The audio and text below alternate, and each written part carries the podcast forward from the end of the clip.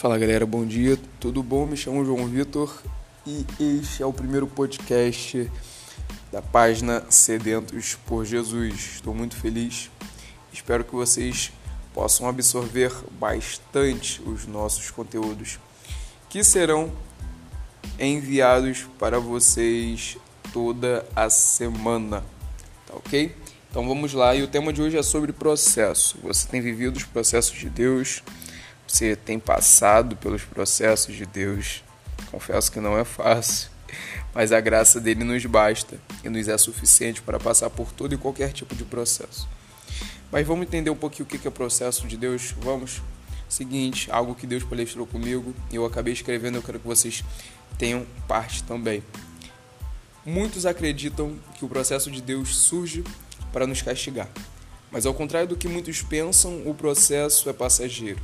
Logo passa. No entanto, devemos aprender neste momento a respeitar o tempo do processo de Deus sobre a nossa vida. Esse período serve de aprendizado para muitos que ainda não obtiveram o um encontro com o Senhor.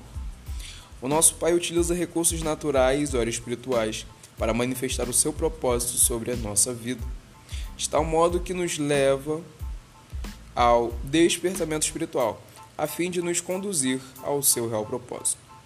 Ou seja, Deus determina um período de tempo que será estabelecido sobre as nossas vidas para aprendermos mais sobre a sua vontade, atribuindo-a no propósito que será manifestado através daqueles que se submetem à sua presença.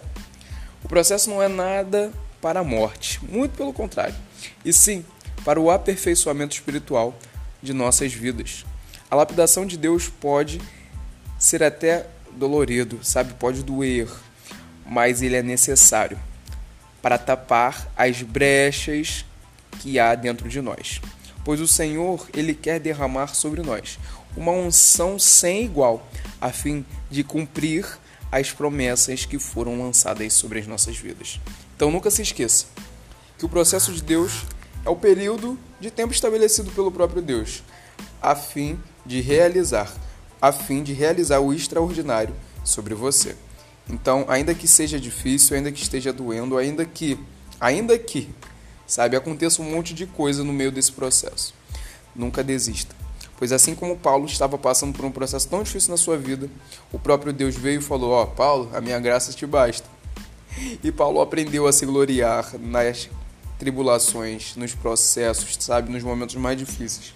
Porque nisto o poder de Deus iria se manifestar em todas as situações difíceis na vida de Paulo. E que assim a graça de Deus possa se manifestar em todas as situações difíceis sobre a nossa vida, enquanto estivermos em contínuos processos de Deus para nossa aperfeiçoação, para assim então chegarmos na forma que Deus quer que cheguemos, para realizar a sua justiça, para realizar os seus propósitos. Amém? Que Deus possa abençoar vocês e fiquem com essa palavra no seu coração. E nunca se esqueça que o processo não é para a dor, mas é para o aperfeiçoamento. Que Deus abençoe vocês em nome de Jesus.